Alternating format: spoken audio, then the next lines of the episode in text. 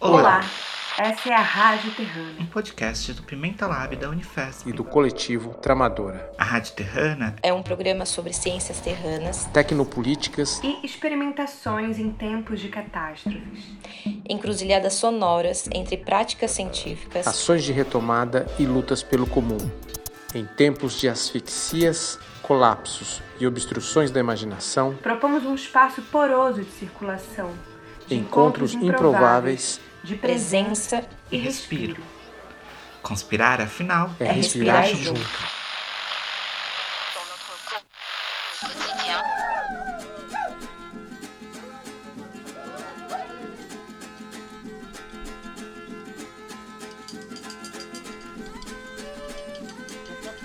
Episódio que você escuta agora, conversamos com Gerá Guarani, liderança Guarani MBA da aldeia Caliptã, das terras indígenas Tenodé-Porã, em Parelheiros, extremo sul da cidade de São Paulo. e com Lucas Kise, pesquisador antropólogo, mas que há muito tempo é parceiro da luta guarani, ajudando a articular ações no território, tecendo encontros e lutas. Vamos falar um pouco sobre os limites das formas de produção de conhecimento em nossas escolas e universidades, a partir de uma perspectiva terrana que vem sendo elaborada e cultivada no território Guarani-Mbiá. Como a luta e os modos de existência guarani interpelam um colapso civilizacional produzido pelo mundo dos brancos. E afinal, há mundos por vir?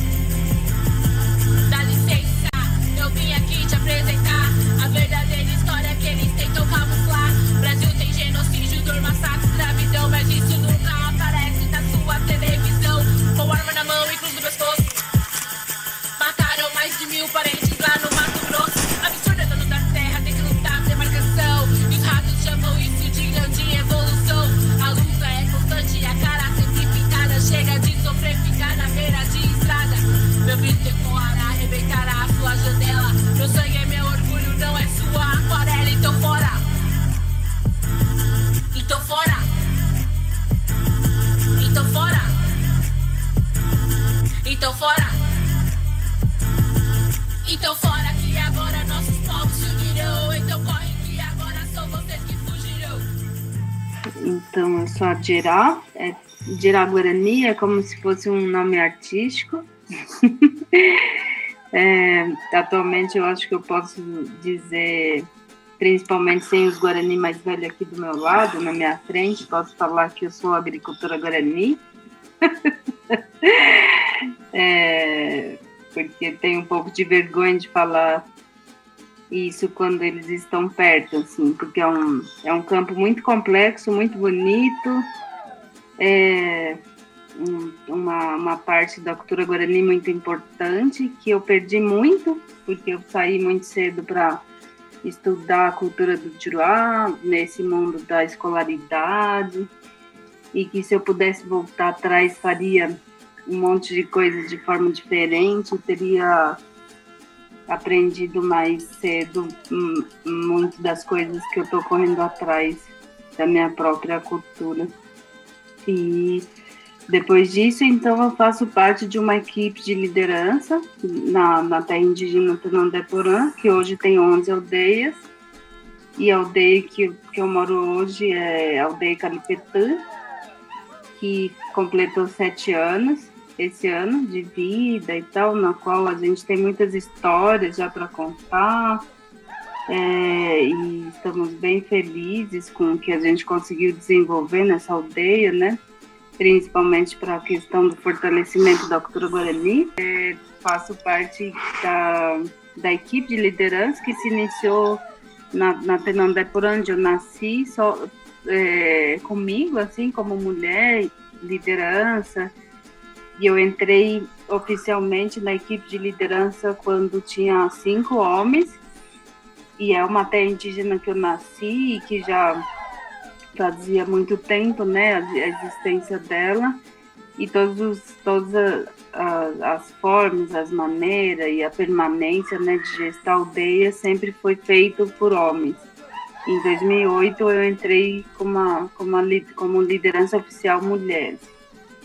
E aí hoje a gente está completamente muito perto, assim, de muita coisa que a gente pensou, que eu particularmente pensava bastante, que era efetivamente ter uh, os dois lados, né, na política, na aldeia, tanto homem quanto mulher, assim, falando junto, pensando e principalmente decidindo junto, assim.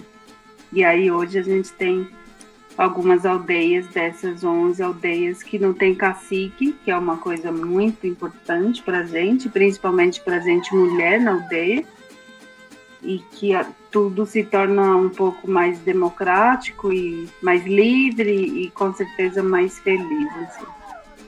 É, acho que a, a é uma palavra muito tradicional do povo guarani do, do meu povo, no caso, né? E que eu, particularmente, de Irá, quase com 40 anos, é, comecei a escutar bastante, é, meio que muito comum ouvir, no que eu me lembro, assim, eu acho que na, no território Tenondeporã e depois em todos os outros encontros dos Guarani, na luta, na, na questão do movimento político e tal, eu acho que de 2012, 2011, 2012. Até então, antes disso, é, eu, na minha lembrança, assim, não era, não, não, não tinha ouvido tanto, ou tantas vezes, como eu escuto hoje, né?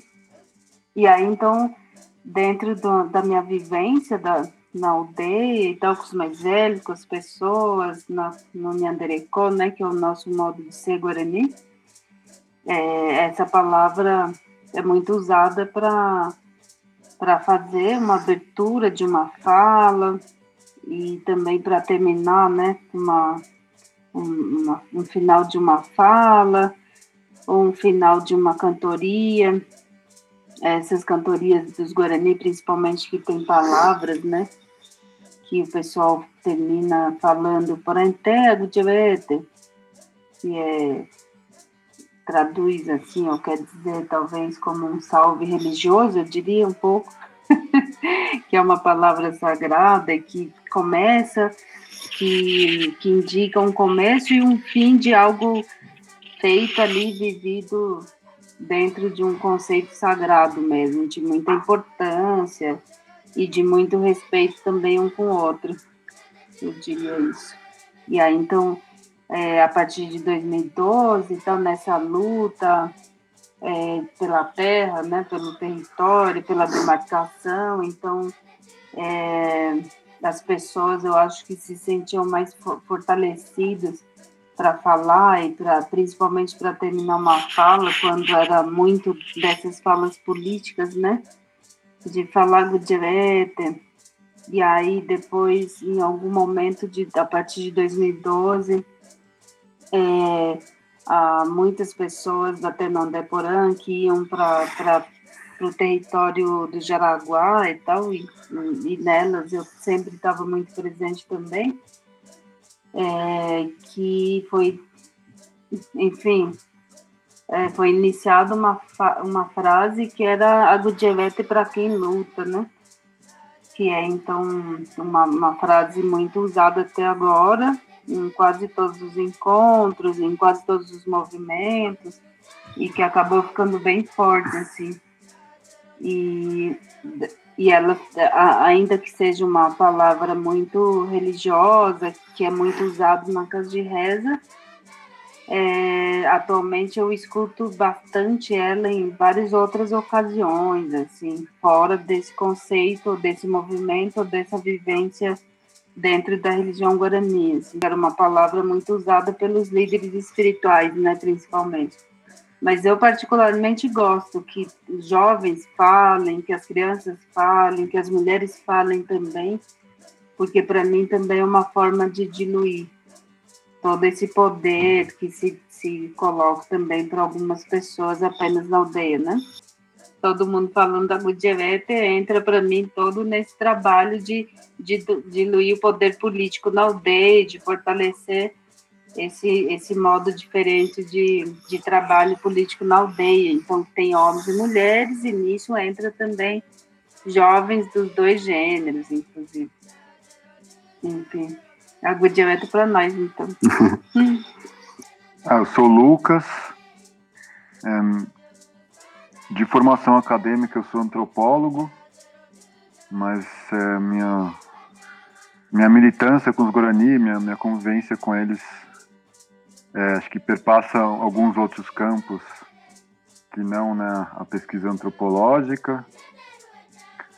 Né, em termos gerais, é uma atuação mais né, que a gente chama de indigenismo no, no Brasil, uma militância junto aos povos indígenas, a, né, apoiando, assessorando as organizações e movimentos políticos deles, nos, principalmente nos processos de luta pela terra, de fortalecimento cultural.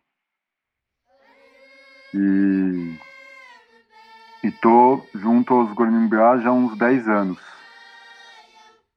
Principalmente né, na terra indígena Tenondeporã, que é onde eu estou morando no, nos últimos dois anos. E Nessa terra indígena tem atualmente 11 aldeias. Depois a Dirá pode contar um pouquinho melhor o histórico aí dessa, dessa luta, que é uma história bem bonita, bem forte, né? Que, que floresceu né, principalmente de, de 2012 para cá. Uhum. E lá na, na Indígena também a gente tem tentado construir, né, junto a outras pessoas que que atuam também nessa militância indigenista, na, na, na militância junto com os Guarani, pensar espaços, pensar modos né, de você fortalecer essa aliança né, de, de não indígenas com os Guarani. Então lá a gente tem um espaço que é onde a Alana foi visitar, lá que é um sítio que fica bem praticamente dentro ali no, no limite da terra indígena e que lá está se constituindo como um espaço né, de, de forjar, de favorecer essas trocas, né, essas alianças que se fortalecem principalmente pela diferença. Né? Então, como a gente está aqui num, num, papo, principalmente com o pessoal que está né, inserido na universidade, eu, eu também sinto que eu, eu tenho um pé na universidade pela minha formação na, na, na antropologia, apesar de há muito tempo eu não, não frequentar né, os, né, os processos né, ligados a a academia. Eu acho que é muito importante a gente pensar como pessoas que estão inseridas, né, que estão dialogando com esses processos, como eles podem fortalecer agora esse movimento que os Guarani estão fazendo. É, repensar, né, ou fazer de outras formas isso que a gente chama de escola ou de universidade e fazer isso voltado para o território. Então, se ao mesmo tempo tem esse movimento que no último encontro a gente acabou falando bastante, que é a universidade se abrindo para os povos indígenas e, tentando melhorar e se transformar um pouco, o que eu acho que é totalmente relevante, mas atualmente não é o meu foco e o meu interesse, porque eu acho que tem um outro lado que é, precisa acho que de, de mais força agora, de que a gente começar a pensar o que, que seria, né? Não ter mais a escola do Estado, por exemplo, nesses territórios, ou não pensar né, simplesmente reproduzir o que seria a experiência da universidade nesses territórios, mas um outro tipo de formação. Daí eu acho que a trajetória da Dirá é bem exemplar nisso, porque antes de ela ser agricultora, ela não contou aquilo, era professora, né? durante muito tempo, na escola, na aldeia, que no começo era uma escola bem improvisada, que os próprios Guarani com parceiros iam fazendo, mas que depois se transformou numa escola do Estado, com tudo isso, o que isso significa, né? E eu acho que isso teve né, várias coisas positivas, mas muitas delas que, que eu acho que redundaram um pouco. Depois ela pode falar mais, explicar um pouco a escolha dela de sair da escola, de hoje se dizer né, agricultora, mas ela não deixou de um pouco de ter essa forma, ter esse papel de formadora, né? Eu acho que ela é muito mais formadora agora, talvez, do que na época que ela era professora na escola. Só que agora é uma outra lógica, né, do que, que é essa escola, que é a escola do território, a escola, essa universidade da terra. E eu acho que é isso que é, eu sinto mais vontade de, de explorar, de pesquisar e de chamar pessoas, né, para somar, porque eu acho que esse seria um, um chamado provocativo aí para uma das modulações desse tornar selvagem seria fazer essa universidade selvagem, essa escola selvagem, essa universidade da terra, uma escola da terra, que eu acho que no caso da, da Tenondé Porã e, e, todas as discussões que estão sendo feitas agora, né, através da conjunção de inúmeros projetos, inúmeras iniciativas, é um pouco pensar, né, qual que é a educação ou qual que é a formação no, nesse sentido próximo do que a universidade também se propõe, o debate, a formação, a escola, que seja útil para viver bem no território, né? Útil não com essa pegada negativa utilitarista da palavra, mas no sentido que ela some, que ela seja uma ferramenta, né?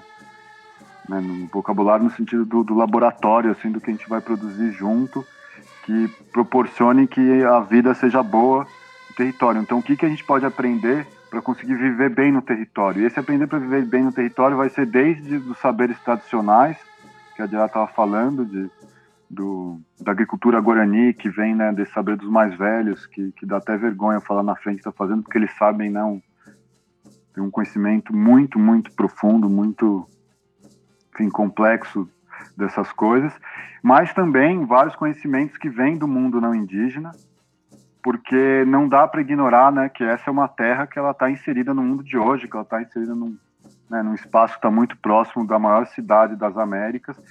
Então, uma educação para o território, uma educação também para defender o território, né? Então, não, simplesmente não é abandonar, simplesmente se fechar para essas trocas, pelo contrário, é, é, fortalecer. Só que a partir do sentido do território, eu acho que o território é a, é a chave, assim para você perguntar, né, esse processo, esses conteúdos, essas formas, elas fazem sentido, né, para quem quer viver no território.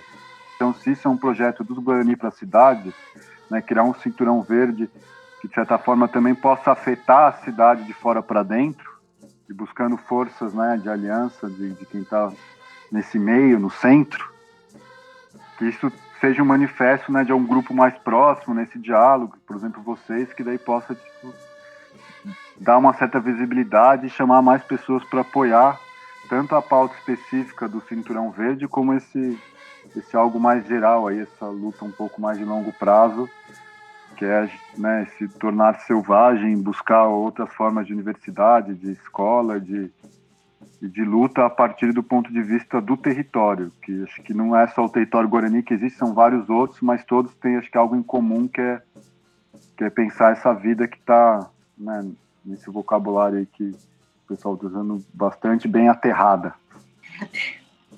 Eu gosto bastante dessa expressão do Agudioete para quem luta, que se popularizou bastante, né, para aqueles que estavam próximos, né, no entorno da, da militância junto aos Guarani. E eu faço, de certa forma, uma leitura né, pensando nisso que a Dira estava explicando agora, sobre como essa palavra tem uma raiz né, muito próxima né, da, da vida ritual do, dos Guanimbiá, principalmente, está muito relacionada a, ao trabalho, né, no, no, que a gente chama do xamanismo, né, da religião do, dos Guarani, de você buscar uma maturação do corpo, que no limite é a maturação que que torna com que o corpo né, não vai estragar, que não vai perecer, não vai morrer, né? Que você vai conseguir produzir um corpo que seria um corpo, né, imagem da, do corpo das divindades. Um corpo que não vai estragar, que não vai definhar, não vai ficar doente, não vai morrer. Então isso na etnologia guarani fala muito né, do, dos antigos, que buscavam né, produzir esse corpo através de caminhadas longas, ou através tipo de dietas muito restritas ou do modo de vida, né, muito específico, onde você valorizava sobretudo, né, a generosidade, uma uma solidariedade da vida, assim, de você conseguir viver com pouco e ainda assim dividir e, e buscar um modo de vida que que seu corpo se torne tão leve, né, que ele perca esse peso que, que vai estragando. Então esse seria o Agudioete. E quando as pessoas falam esse Agudioete, eu sempre remeto a esse desejo, né, para o outro de alcançar, né, esse estado, assim, de, de uma maturidade, né, de uma verdadeira transformação, né? E daí remete a, a tudo isso de você ir para essa terra onde nada perece, que depois ficou muito famoso, né, na mitologia guarani, a terra sem males, todas essas histórias aí. E quando teve esse momento da luta Guarani, que a Dira estava contando, eu acho que foi uma junção desse da dessa dessa desse núcleo né mais potente assim da, da cultura guarani nesse sentido do, da sua religião do seu xamanismo de você realmente pensar uma vida que você vai produzir esse corpo que, que vai viver bem, vai viver bem a ponto de não, né, não ficar mais doente, de buscar isso, de que isso se espalhe pelo tecido social, pelas suas relações, pelas famílias, né, pelos núcleos, de todo mundo conseguir essa boa vida. É, de jogar isso na luta política, né? De, de pensar como que isso se agora para viver bem, para a gente conseguir nosso território, a nossa terra, a gente vai ter que fazer essa luta, essa luta que vai ser necessária, então a gente vai ter que fazer com esse nosso vocabulário, com essas nossas ferramentas. E daí eu acho que no contexto de 2013, né, que eu acho que foi uma influência muito legal para a luta guarani, né, de quando começaram também eles a fechar as rodovias, a buscar uma visibilidade que não era uma estratégia muito comum, né, para os guarani que buscava muito mais, né, uma certa invisibilidade estratégica para você ir comendo realmente pelas beiradas e poder sobreviver nesse sentido. E nesse contexto eles viram que era oportuno e era importante fazer uma variação né, nesses modos da resistência, daí pular e também ser né, um guerreiro que tem visibilidade. Daí eles viram todas essas lutas que estão acontecendo nas jornadas de junho de 2013, né, que tinha muito forte esse, esse mote né, de que só a luta muda a vida. Então, se só a luta muda a vida, a Goodyear é para quem luta, então. A gente tem pensado muito aqui entre nós, na zona de contágio, sobre essa ideia de retomada. É, tentando levar a sério um pouco o que, que significa uma retomada. Né? Assim, obviamente que esse termo é, é um termo que foi, foi produzido, né, que foi gerado na luta indígena, é, e a gente está pensando também como, como a gente consegue ampliar esse termo, né? Assim, o que significa retomada, para pensar, por exemplo, o que seria uma ciência de retomada, né? o que seria esse conjunto de conhecimentos de retomada também. É, então, não sei, eu acho que vocês podiam falar um pouquinho mais sobre esse processo da luta, da retomada, né? o que significou, o que significa do ponto de vista da produção de um território, da produção de relações, né? assim, da produção dessa relação com a terra também.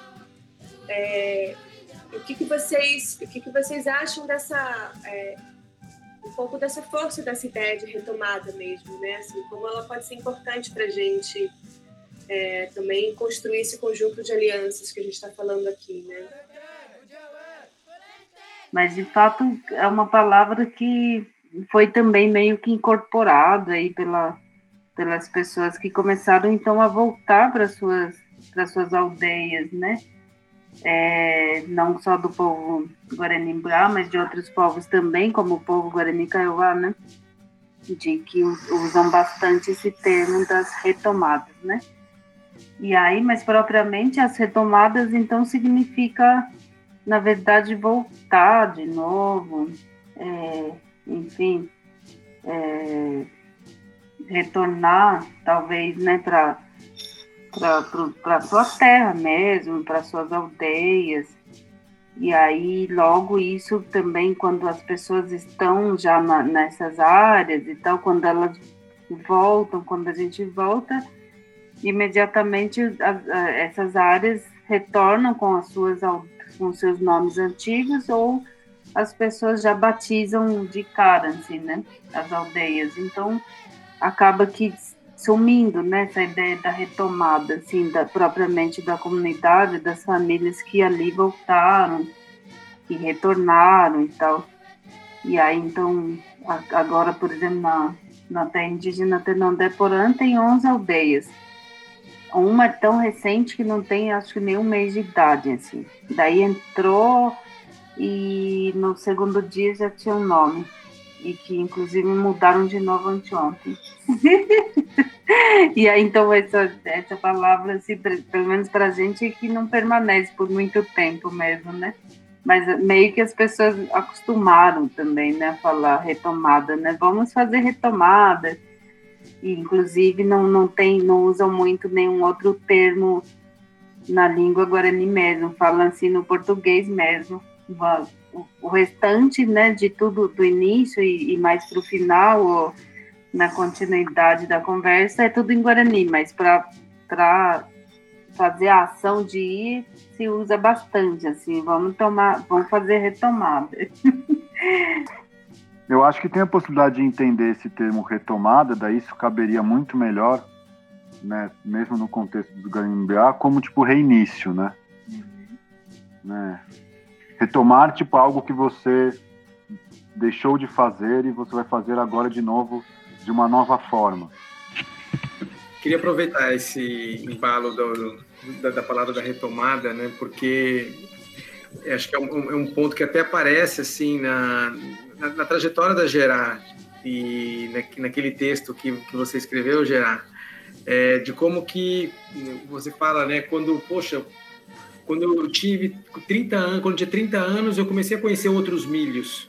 É, e né, comecei a praticar uma outra agricultura. Quer dizer, também tem aí um, uma, uma, história também que é do seu percurso, né? que também ele, de, de alguma maneira, dá outro sentido para o que é essa palavra retomada. É, e pensando aí a questão com a educação, eu fiquei. Teve, teve uma, uma, uma, uma, uma intervenção do, do Ailton Krenak, que ele falou uma coisa sobre escola, que eu estava numa atividade com a Lana, nesse negócio, e, e ele, ele disse o seguinte, assim, né, é, que as crianças, os jovens, aqui na nossa na, na, na sociedade do Juruá, vão para a escola para aprender como que é como que a nossa sociedade funciona, como que como que funcionam as coisas, como que ela pode é, viver nessa sociedade. E a escola ensina como que o mundo funciona. É, só que assim, as crianças e os jovens eles estão meio que se dando conta que né, a maneira como funciona a nossa sociedade não está dando certo.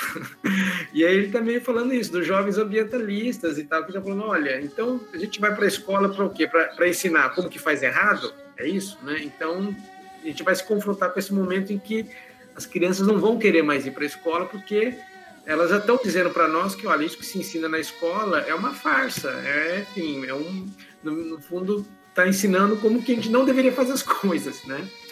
É, e pensando aí a, a, história que, que vocês narram, né, da, desse processo das retomadas, é, acho que tem aí uma, uma, uma descoberta é, de práticas relacionadas às formas de vida que, que vocês querem sustentar e fazer crescer. É, e aí pensar essa educação, né? Quando o Lucas falou disso, né? Quer dizer, o que é essa, essa educação relacionada aí a, a, ao território, né? A terra. É, só que assim, vocês já estão fazendo isso, né? Quer dizer, quando eu escuto esse relato assim, né? Quer dizer, agora são 11 aldeias, Quer dizer, e, e, e, aí os jovens estão, eles estão interessados em permanecer é, fazendo essas coisas. Quer dizer, tem um, então tem assim algumas práticas e a gente poderia pensar também como tecnologias que dão suporte para essas formas de vida que, que, que vocês já estão mobilizando e elas estão sendo importantes para isso. É, e aí, quando você fala da agricultura, eu, eu, eu entendo que ela é uma dessas coisas, né? Quer dizer, a agricultura como também uma forma de uma forma de existência, né? De relacionar, de relacionar o, o corpo com a terra, com a cultura, com a alimentação, vem um monte de coisa, né? Então, é, se você pudesse comentar um pouco para a gente, né? É, nesse processo, então, quando a gente faz essa ah, que é que é também, né? A gente fala assim do estou falando da, da, retomada, mas ela é também um processo da gente se reinventar, né? Inventar um outro corpo. Eu achei legal isso que o, também o Lucas comentou na relação com o xamanismo. É, é um processo mesmo da gente fundar, é meio que uma refundação, né? E aí, como é que que coisas que você acha importante que estão sendo mobilizadas ali, né? Quando fala da cultura, né? Quer dizer, o fato dessa palavra voltar com tanta força, é, a do IGVT, né? Ela, e, e, ela é meio uma palavra que funda, parece uma comunidade, né? Uma comunidade política também. A gente pensar a relação com a terra, no caso a agricultura, essa mediação mais potente que tem, né? no sentido de, de uma relação né, do corpo com a terra, porque você produz um corpo na terra, o que você está plantando, que por sua vez vai produzir seu próprio corpo quando você come, E, e, você faz isso através de várias outras mediações que estão relacionadas com os outros seres que compartilham essa mesma terra com você e que então é toda uma uma, né, compartilhar várias existências, coexistências e compartilhar vários processos de produção e reprodução dos corpos, né? Então, a agricultura e principalmente as mulheres nas aldeias, nesse momento, estão muito à frente desse processo também da, de, de puxar esses trabalhos com agricultura, de ensinar. Então, é, são essas, né? São, de certa forma, retomadas, né? De revitalizar esses processos que estão né, rolando mesmo, mas que, que, já estão sendo feitos, mas ainda acho que falta tem muito que caminhar, né, Dira, nesse sentido. Né? Uhum. Tem bastante ainda, né, para realmente depender menos do, de ter que comprar comida no mercado, depender menos das doações que vêm né, do, de fora, que vem da cidade, que ainda são uma parte muito substancial da alimentação dos Guarani das terras indígenas em São Paulo, né? E,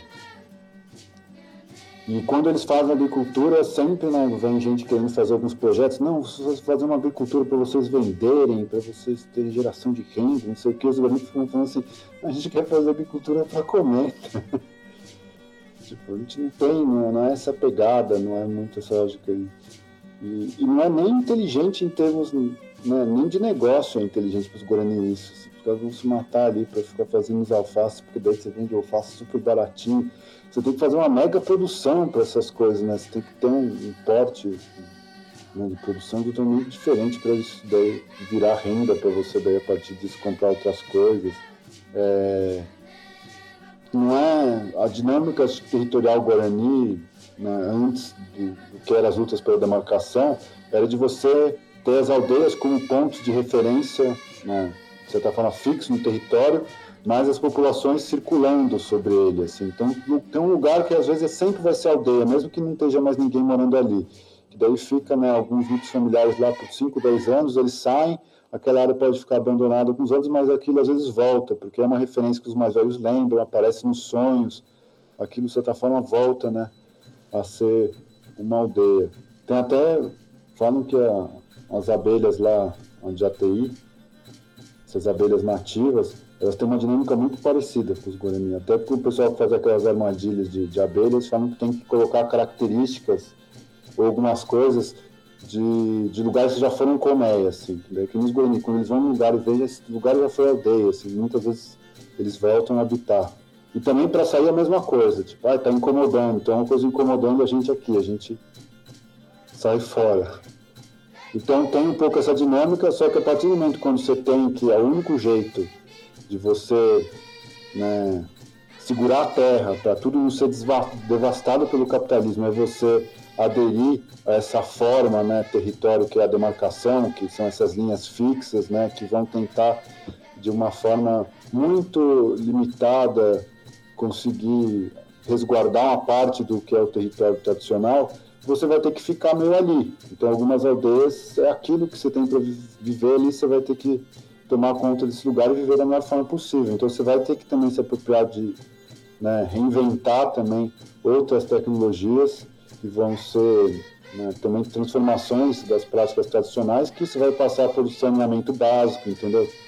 Eles não vão ter o mesmo tipo de coisa, não vai ser nem simplesmente ficar repetindo as coisas sujas da cidade, que é o que aconteceu no caso da Temondé, que é um monte de, de fossa séptica que fica vazando lá céu aberto, porque foi construído com aquela lógica de, de é, de, de, lota, de loteamento né, habitacional, que os caras vão lá, fazem um monte de fossa séptica para cada casinha, falando que eles viriam levar uns gota-fossa lá de uma vez por ano, mas esse serviço público nunca acontece, daí aquelas fossas ficam vazando, como acontece em muitos lugares da periferia, que né, acaba reproduzindo é, essas formas mais degradantes do que a cidade, e daí eles falaram assim, não, a gente não vai ser nem essa cidade ruim dos não indígenas e também nem vai poder ser aquilo que era antigamente, então a gente tem que fazer outras coisas, que é muito o que está nessa proposta do cinturão verde, né? São essas tecnologias do comum que eles estão tentando promover lá e mostrando o que, que eles estão pesquisando, o que, que eles estão se apropriando. Então, tanto em termos de agricultura, como em termos né, de pensar os ciclos da água, né, o saneamento, as relações né, com os outros animais que vivem, que também fortalecem né, vários desses outros âmbitos, como fossem né, vários que estão né, todos sobrepostos e conectados. E daí pensar né, escola e pensar uma universidade que forme para esses processos, né, que, que coloque na, na prática esses processos, que é algo que a gente já está fazendo, mas tem que ser né, mais multiplicado, fortalecido. Mas acho que é por aí. Ah, então, eu acho que de fato essas aldeias novas é, que estão se construindo e certamente vai ter mais, é como Henrique falou, como você pensa mesmo, assim. Para mim também é bem isso, assim. São sociedades, são aldeias, uh, comunidades de Agudjevete mesmo. É o povo da Agudjevete. É o povo da Agudjevete. É, onde acontece é, muita coisa bonita e ainda que muita coisa tenha deixado de ser praticado por conta de ter de viver numa área muito pequenininha. Então, a partir do momento que tem, as pessoas rapidamente rapidamente se começam a a viver de novo mesmo e a querer e a valorizar e a se envolver, né? Com tudo aquilo que ficou muito fortalecido só na, na oralidade, assim, né? Dos mais velhos contando. Como foi para mim mesmo também que de ouvir sobre as comidas guarani, então, né, por exemplo, dos milho, das batatas doces, dos pratos. E aí, para mim, em 2001, muita coisa do que eu ouvi sobre, então, a, o, o mundo das comidas guarani, é, quais são, como que plantava, quem plantava e o que podia se fazer e quem comia, tudo isso e mais um monte de coisas que me deixou quase depressiva, é, me parecia muito longe mesmo de que um dia eu poderia ver tudo isso e, e ter tudo isso, né?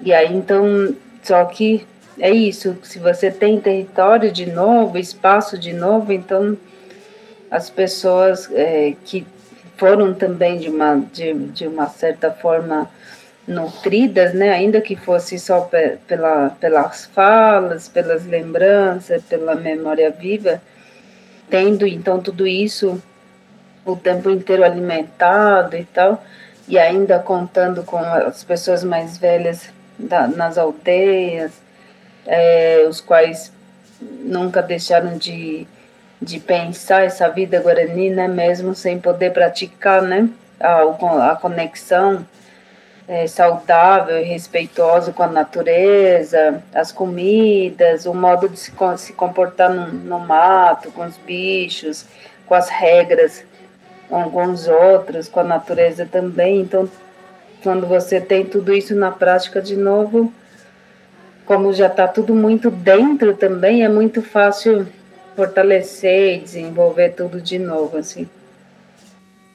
Eu, eu, lembrei de uma coisa quando vocês estavam falando, né, sobre, sobre isso de pensar, né, o que que, o que que é viver bem na Terra, né, assim, eu acho que isso é um, eu acho, pelo que eu entendo, assim, né, o que a Gerard fala, é na verdade um problema em aberto, né, assim, o que é viver bem na Terra é, é também, na verdade, é, quais são as nossas possibilidades de sustentar o que a gente pensa como viver bem, né, e daí eu acho que tem um debate interessante, assim, que é sobre essa, essa certa ideia, assim, que é uma ideia bem do Juruá, né, sobre eficiência, sobre produtividade, né, sobre o que é essa vida boa, é, que me parece que, que é uma questão importante também, né, para essas terras que são terras de retomada, que, deixam de ser, porque elas produzem outras relações com o território, né, para além da retomada, então, não sei, eu queria que vocês falassem um pouco sobre isso, né? Sobre o que é esse viver bem e o que seriam essas outras tecnologias, né?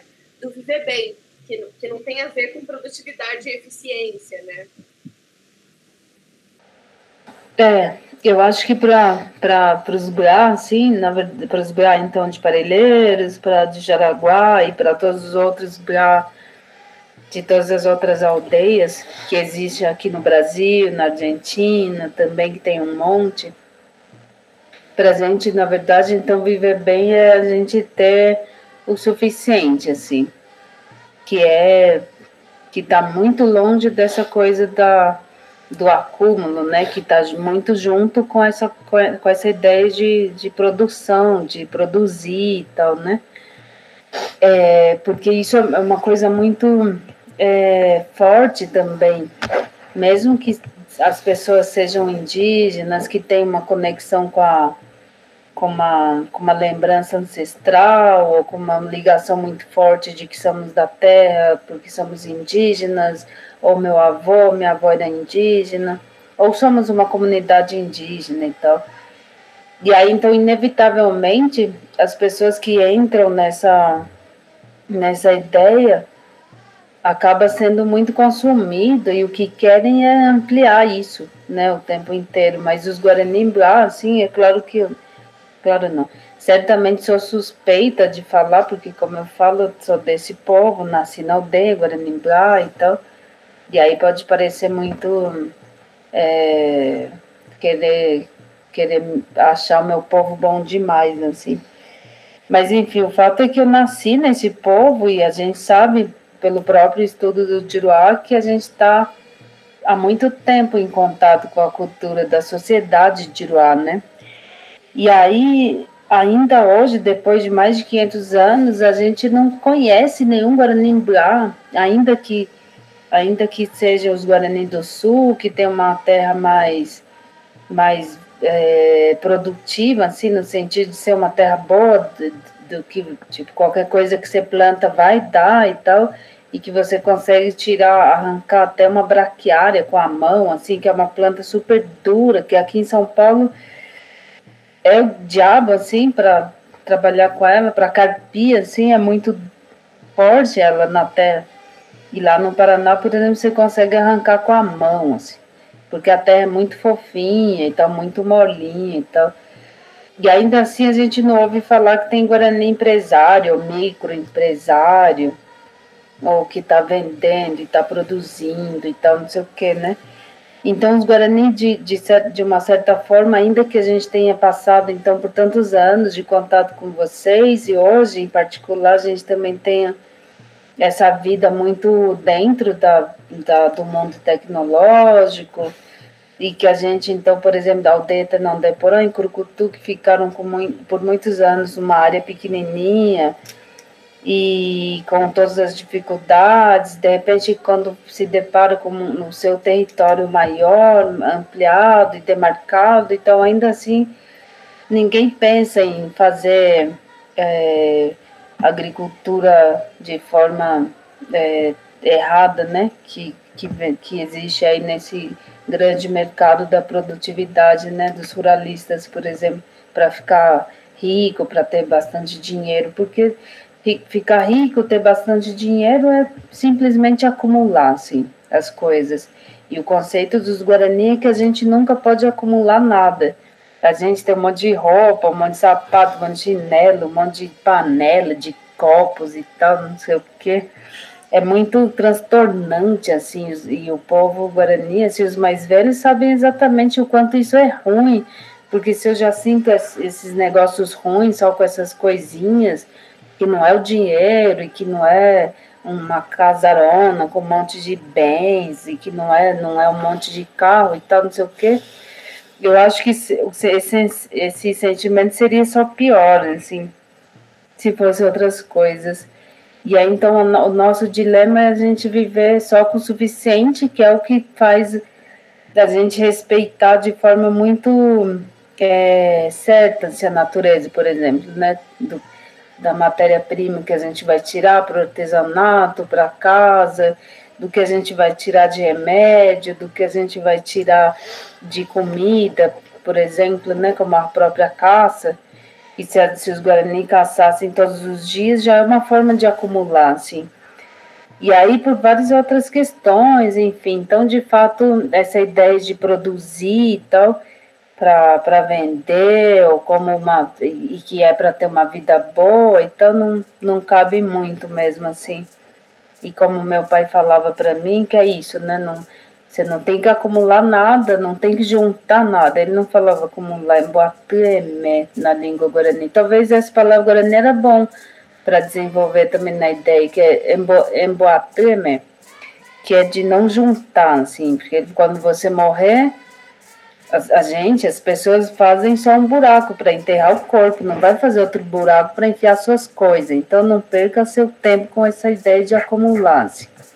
E aí eu acho que é isso, que é você viver com liberdade. E a única forma de você viver com liberdade é você não ter acúmulo de coisas que vai te colocar numa posição de preocupações, uma, uma posição de você ter que pensar em muita coisa para proteger esse acúmulo de bens que você tem ou de, da sua produtividade que tem que estar tá acontecendo o tempo inteiro, que para no mundo do Jurá implica nisso também, né? De você de, de, é, cumprir determinadas horas, marcar ponto e tal, e você fica tão preocupado em produzir ali que você deixa de viver, assim, quando percebe já está quase morrendo e vai morrer e tudo aquilo que parecia o, o certo para correr atrás, para ser feliz, na verdade foi o que fez ser infeliz, assim. E os Guarani conseguem viver muito bem nesse conceito, assim, eu vou também me, tentar melhorar, já que também estou falando disso de novo, tentar lembrar quando chegar na aldeia de novo. Mas eu lembro de como era minha casa quando era criança, e até hoje tem umas casas na aldeia Guarani, para na maioria das famílias é isso, assim, mas quando eu era criança, por exemplo, minha mãe só tinha três panelas grandes que dava para todo mundo, que não era grandão, era tipo panelas médias. Não tinha essa coisa de fazer várias comidas de ter várias panelas e tal. E aí tudo isso dava uma outra vida mesmo, assim. Minha mãe jamais, nunca perdia tempo lavando, tipo, meia hora uma hora de lavar, de ficar ali lavando louça, por exemplo. E isso fazia com que ela tivesse tempo para fazer várias outras coisas, assim. E era mais fácil cuidar, sabe? Você usou três panelinhas, usou, lavou, tá bonitinho ali, pronto, acabou. E casa de Jurá, nesse aspecto, pelo amor de Nhanderu. É muita coisa para lavar, para dar conta, e só isso já te faz perder muito tempo da sua vida. Ele, aquela pessoa que teria uma, uma predisposição né, para acabar subjugando, fazer muito mal, causar muito sofrimento a esse Guarani, na sociabilidade Guarani, ele não consegue né, realmente tipo, chegar nesse lugar, assim, porque o resto, de certa forma, a maneira como os outros estão, tipo, não deixa isso acontecer. Então não dá para o cara, de repente, tipo, ele tem uma roça ali, ele começa a botar um monte de outros Guarani para trabalhar lá, que ele vai querer que trabalhe de tal hora a tal hora, se os governos começarem a falar assim, mano, esse cara tipo, tá viajando, ele simplesmente vaza, então ele não volta mais, não tem o que esse cara fazer, ele não tem, né, poder coercitivo, né, pra gente ficar nesse temas, ele não consegue fazer isso. Seja, tipo, né, num, empreendimento econômico, ou seja no, sentido do cara virar um tirano de aldeia, que vai querer começar, né, uh, ser o rei da aldeia e falar tudo como tem que ser feito, mandar chicotear não sei quantos, mandar não sei o que, tipo, simplesmente a galera vaza, vira as costas para ele, tipo, vai embora e não deixam tipo isso meio que acontecer. Então não é que tipo são todos né, santos que conseguem seguir os preceitos, né, dos antigos direitinho, mas porque também eles produzem né, um modo de vida que não deixa isso acontecer. Então, os Guarani soa, tipo, é um cara que vai querer botar todo mundo para trabalhar quando a gente podia estar tá fazendo outras coisas que é o que a gente gosta, assim, tipo fábrica, essas coisas que os brancos têm na cidade, que tipo que todo mundo tem que chegar lá cedinho e sair depois, e ganha um dinheiro, não serve para nada, que nem pode, né? Perdeu o tempo, que nem já estava falando isso, assim. Muitas coisas eu deixei de fazer porque eu tive que ficar numa fábrica que não é nada para mim, que não produz nada para mim só porque outra pessoa mandou eu estar tá lá. Então, esse negócio dos outros mandarem fazer uma coisa que não faz sentido para você não, não vinga, né?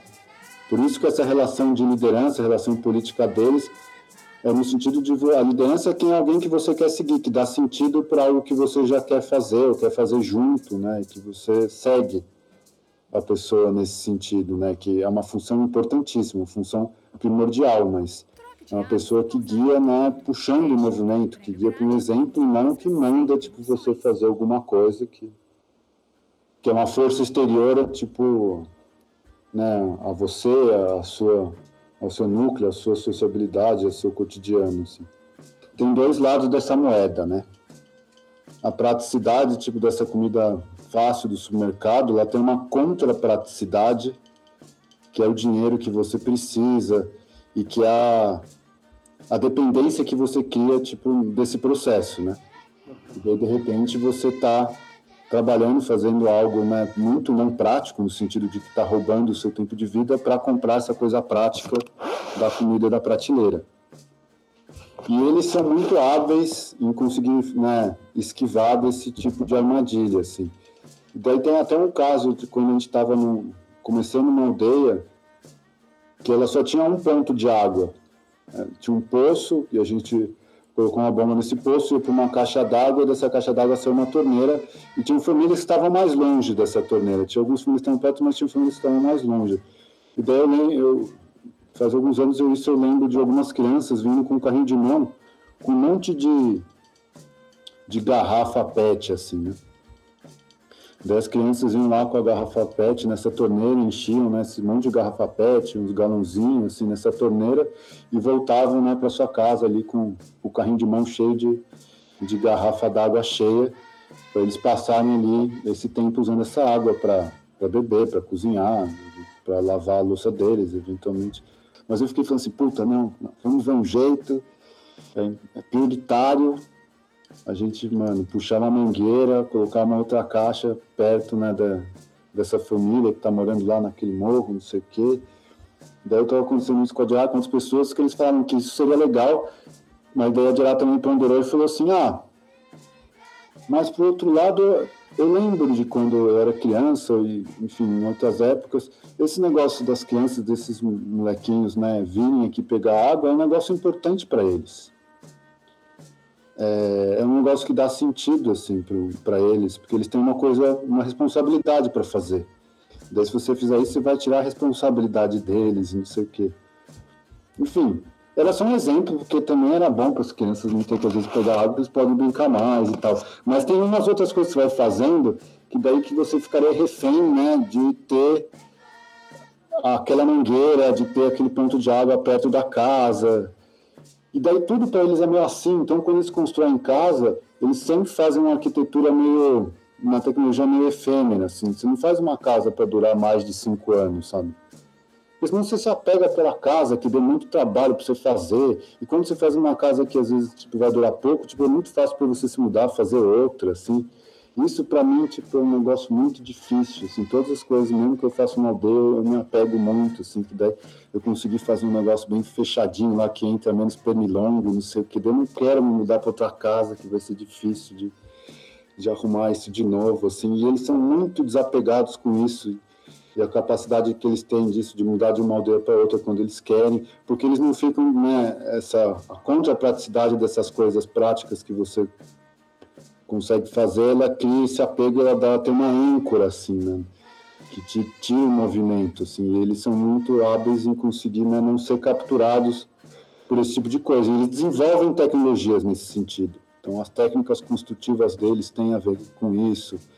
Apesar de eles fazerem né, coisas que não vão para durar muito, eles sabem exatamente como fazer para durar o tempo suficiente para você viver bem nesse lugar, quando você corta né, a madeira, a lua certa, não sei o quê fazer a cobertura e como fazer as coisas do jeito que dê pouco trabalho, porque porque né, trabalhar demais para o negócio que também não vai durar muito. Assim, na, na, questão da comunicação, acho que ela é um tema muito estratégico também. Quer dizer, como fazer o uso das tecnologias de comunicação, como que vocês estão se relacionando com isso e ao mesmo tempo lidando com tanto por um lado é, a ausência de, de, alguma dessas infraestruturas, então, quer dizer, não tem, não tem fibra, não tem, quer dizer, a internet, o acesso é precário em muitas aldeias. É, então, né, qual é o desafio que isso coloca e quais alternativas que vocês estão conseguindo inventar? E, ao mesmo tempo, acho que tem outro campo aí de, de, de questões que tem a ver com essa dimensão também da feitiçaria, né, do encantamento dessas tecnologias, sobretudo com os jovens. não sei se é uma questão, imagino que seja uma questão também com, com, os Guarani jovens, é, o uso dessa tecnologia. Então, novamente aí, né, aquilo que a, que a, que a Gerá estava falando, né, quer dizer, bom, qual é a medida, né, porque hum. a, gente, a gente consegue se apropriar disso ao mesmo tempo fazer um uso que nos favorece, só que com essa tensão, né, que às vezes é, enfim, ela, às vezes é uma ameaça, né quando desligaram o sinal da TV analógica, liberou uma faixa de frequência, uma frequência baixa que consegue alcançar grandes distâncias, né, que é a frequência de 700 MHz. Antes o 4G, ele ficava nas frequências mais altas que elas têm pouco alcance, né, não vai muito longe para além da antena. Então ficava muito mais limitado a um 3G, alguém que tinha uma outra internet ali, um negócio muito pequeno assim. De repente, grande parte das aldeias, tipo no, na, na que é um lugar bem longe, é o extremo sul de São Paulo, uma área que está de mata que está às vezes 9 quilômetros, 8 quilômetros da antena né, do rádio base mais próximo do celular que tem lá. E começou a chegar 4G lá, porque foi quando liberou essa frequência, no, a Vivo pegou nessa né, faixa de frequência de 700 MHz e, e, e outras operadoras depois começaram também a pegar nas frequências dessa, dessa faixa aí, e começou a chegar o 4G nas aldeias, e com isso, né, comprar uns pacotinhos né, pretados de internet, ao mesmo tempo tem essas, essas coisas de venda casada aí do, do WhatsApp e de outros aplicativos que fica infinito, e daí você teve né, muita gente, principalmente os jovens, mas outras gerações também usando muito internet. Os jovens são muito capturados de uma forma né, um, é outro grau assim de intensidade. E daí tem coisas muito ruins assim de tipo que os Guarani começaram a fazer uma leitura que isso é o que eles chamam de eles começaram a falar que é uma forma de odiepotar, assim, odiepotar é como se fosse a forma se o direto é a forma almejada de transformação de você ter um corpo bom, o odiepotar é você cair na sedução de você ter um corpo que você vai deixar de ser humano, deixar de ter seus parentes e você vai virar uma, uma outra coisa. Seria a transformação não desejada. O desejo que leva a uma transformação não desejada. E, e, eles começaram a fazer uma leitura que o celular estava engendrando um novo tipo de odiepotar para os Guarani. Eles estavam virando, né, deixando de ser os seres humanos Guarani para ser outras coisas. Os jovens começaram a, a virar à noite, virar uns zumbis, Começaram a fazer toda essa leitura. A Dirá mandava uns áudios assim, tipo, uma... eu até achei que ela começou a entrar nesse deputado do celular e também tem uma época que ela ficava de noite lá, tipo, mandando áudios, áudios, ouvindo áudios e áudios. E eles fazem uns negócios que, tipo, que eu não tenho condições nenhuma, assim, porque quando eu recebo áudios aí que excedem uns cinco minutos, eu já falo, puta, foda, mano. Áudio de mais de cinco minutos, difícil. E eles fazem os negócios de sequência de áudios de sete minutos. 10 áudios de 7 minutos, uma pessoa, depois cada um vai fazendo sua fala, assim, então como se fosse uma reunião infinita no meio virtual, tipo, de um monte de falas longas, mas de que as pessoas faziam isso. Então, a mandava áudios de algumas famílias né, do Rio Grande do Sul falavam que sentavam juntas para ouvir os áudios da Dirá na fogueira, assim, né? No grupo de WhatsApp, tu sentava no fogo e colocava um áudio da Dirá falando sobre, né, é, essa questão da violência contra a mulher na aldeia, e isso significa, tipo, então, falas que não conseguiam circular com força, antes começaram a circular de um jeito muito louco, assim, né? Com, esse tipo de comunicação nesses grupos que, que acabam, né? Sendo um certo decalque da, da, das redes de parentesco, de relação dos Guarani no meio virtual, assim, né? As redes de relação de parentesco, política, não sei o que, que eles conseguiram é, expressar né, isso dentro de redes virtuais, por exemplo, no WhatsApp. É, é, que é isso, que os guaranis não estão, né? Eles não têm pretensão nenhuma, assim, de tipo. A gente tem que, né? Tipo, ganhar o mundo de Uruá, porque se, sabe, de ter que chegar e falar, ganhar o mundo de Uruá, antes que eles destruam a gente, destruam o mundo, assim, tipo, isso é um negócio que eles são até meio fatalistas, eles não têm, tipo, crença nenhuma, né, de que o mundo de Urá uma, vai ter uma capacidade de se regenerar, assim, eles acham, tipo, que é um, é um modo de vida muito fadado à destruição. Acho que pela, pela experiência histórica, assim, foi, acho que algo muito reincidente. Só que ao mesmo tempo eles ficam afirmando é, isso, esse, o modo deles tipo, de ficar resistindo a essa destruição contínua e de fazer isso em parceria com outros que vêm, né, que vêm desse mundo do, que, de fazer isso com outros diferentes também que estão estão tentando sair dessa espiral, dessa acumulação do progresso de destruição, assim, né, do, desse quadro aí do Benjamin, assim.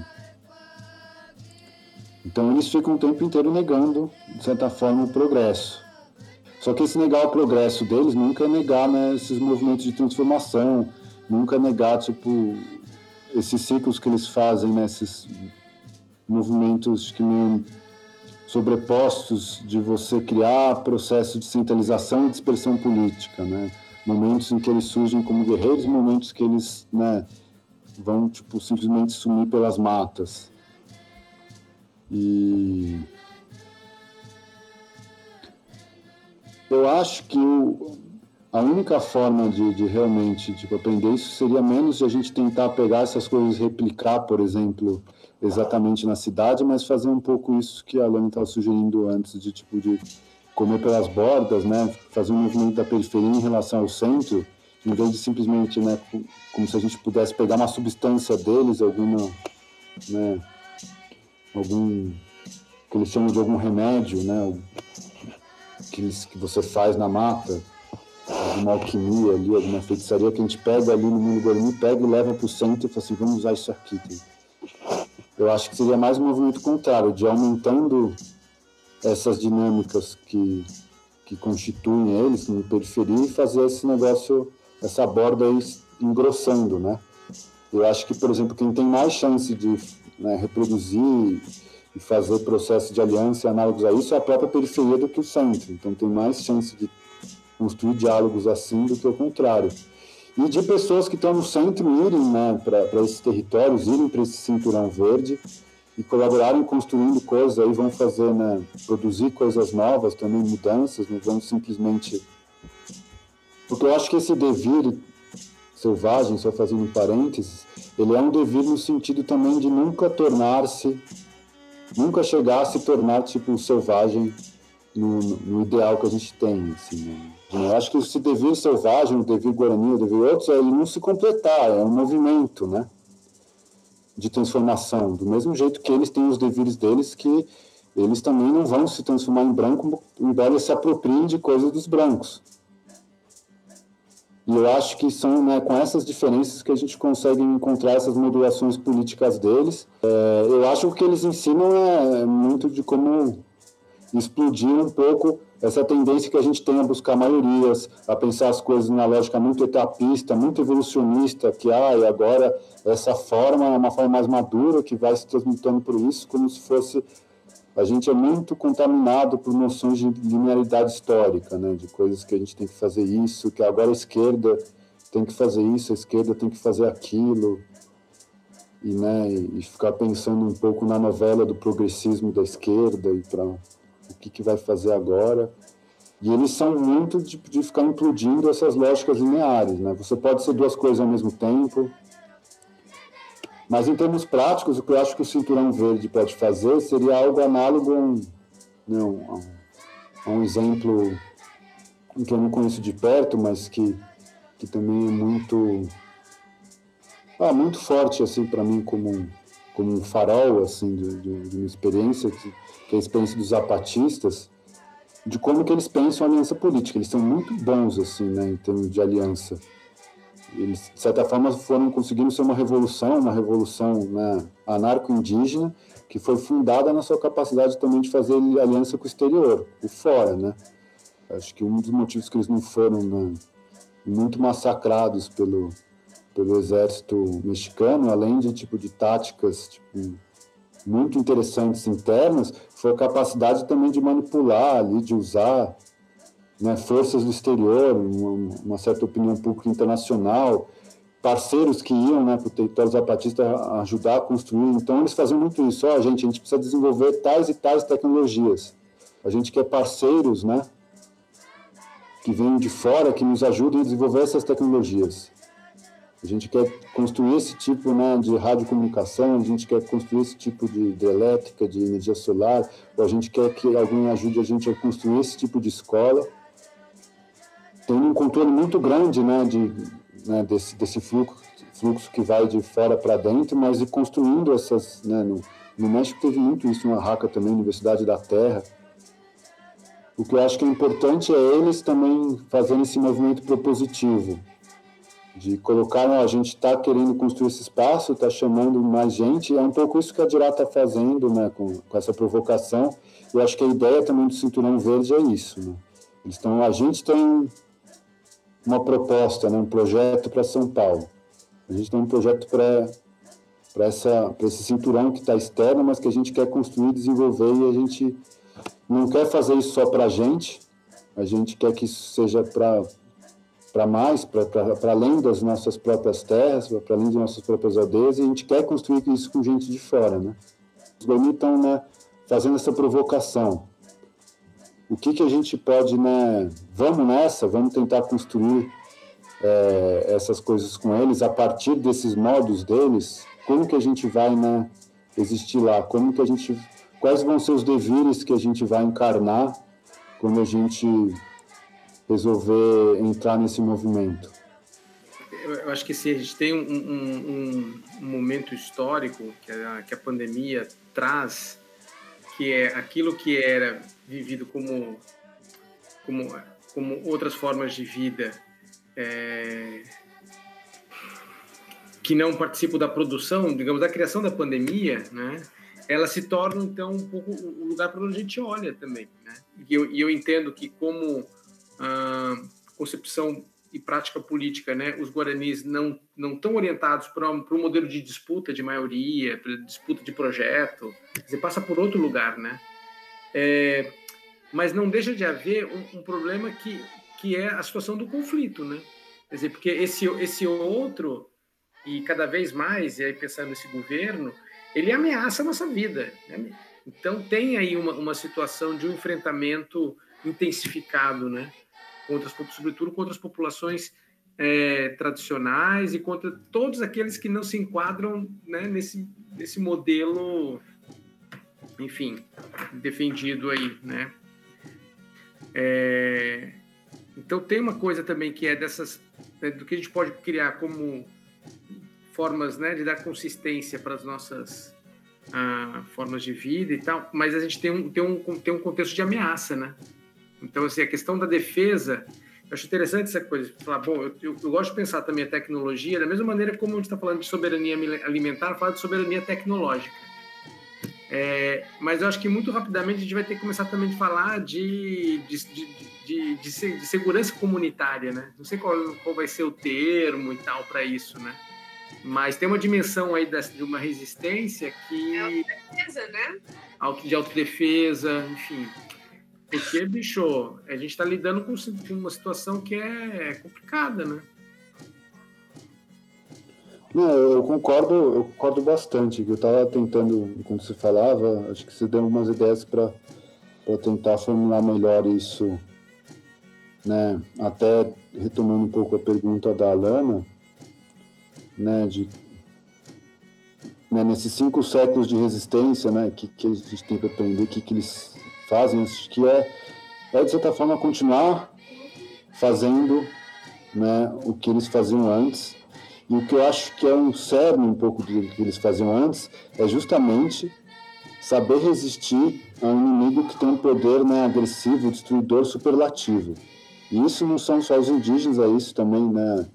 Toda, tipo, as culturas de matriz africana têm isso muito forte, e por isso que eu gosto muito da aproximação, né, do, dos Guarani, do Chondaro com a capoeira, porque não são só né, na plasticidade de alguns movimentos né, do, do jogo, mas eu acho que é na própria ideia, na, na matriz dessa questão do engano e da esquiva, de como você lidar com esse poder né, opressor superlativo. Eu acho que as autodefesas tipo, passam por aí e passam também, eu acho que isso é, é uma sabedoria indígena, de quando estão nos mitos, em todos esses mitos indígenas que você tem né, uma figura, um personagem, que é um personagem que articula uma certa sabedoria astuciosa, quanto um outro personagem que encarna né, a figura do predador, ou seja, tem um poder superlativo assim de te causar né, a morte, é que esse esse personagem astucioso ele nunca tem uma, uma trajetória linear assim no, no mito no sentido de que ele sempre retorna tipo ao ponto de onde ele começou para enganar de novo. Ele nunca tipo vai para a trajetória no sentido tipo eu enganei a onça daí eu viro a onça tipo eu enganei o rei agora eu sou o rei. É nunca nunca é heróico, né, Lucas? Assim, é meio Nunca. Nunca. Ele engana, ele engana e ele volta para a posição anterior dele de novo de andarilho, de tipo alguém que ele vai tipo simplesmente ficar né, num processo contínuo né, de, de ficar um processo de sub, insubordinação contínua, né? Processo de insubordinação contínua. Acho que essa é tipo a sabedoria que eles colocam e e daí é você vai jogando com todas as coisas que existem, porque daí o outro lado aqui, os povos indígenas e os Guarani também, acho que fazem cor nisso, que eles estão, eles são extremamente pragmáticos, né, um, pragmático, né, que não é essa esse pragmatismo do realpolitik, pragmatismo no sentido de ao mesmo tempo que você reconhece como qualquer povo né, oprimido na história, numa, numa leitura também meio benjaminiana, você sabe que tipo que esse Estado de Direito tipo, não existe, né? Os governos sempre falam isso, assim, ah, os jurados são sempre os primeiros a rasgar esse papel que eles falam que é tão importante, porque eles falam que a cultura do branco é a cultura do, do papel, do quatiá. Eles, tudo para eles é importante e tem que estar escrito. Só que ao mesmo tempo, esse é o paradoxo, eles são sempre os primeiros a rasgar esse papel. Então a experiência histórica que eles sabem que é isso, que tipo que que não existe isso que os brancos estão chamando de direito, que na verdade tipo, a única regra geral é exceção mesmo, mas ao mesmo tempo eles são extremamente pragmáticos de perceber e de nunca abrir mão de nenhuma arma tipo, que aparece tipo, nessa sobrevivência. Então, isso que eles sabem que é uma mentira, que tipo, o Estado de Direito tipo, ele é né, extremamente frágil e muito arbitrário, embora ele seja tipo, o Estado contra a arbitrariedade, ele só funciona segundo lógicas ali que estão muito fundadas também no, na força bruta, que é muito melhor, eles percebem, quando existe uma discrepância entre você ter um Estado de Direito e, ao mesmo tempo, você ter a violência que está contraditória esse Estado de Direito, de quando você tem tipo, uma coerência entre um Estado né, formalmente, onde tipo, a, a lei está sendo colaborada, né, a opressão está sendo colaborada pela lei.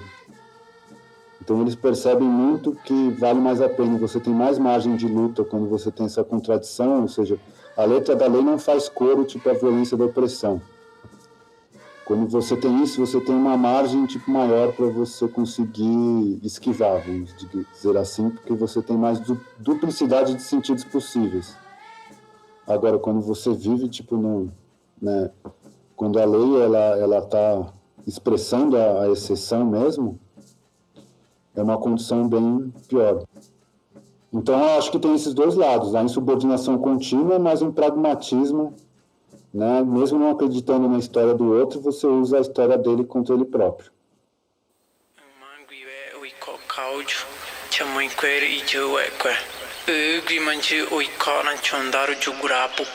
Brasil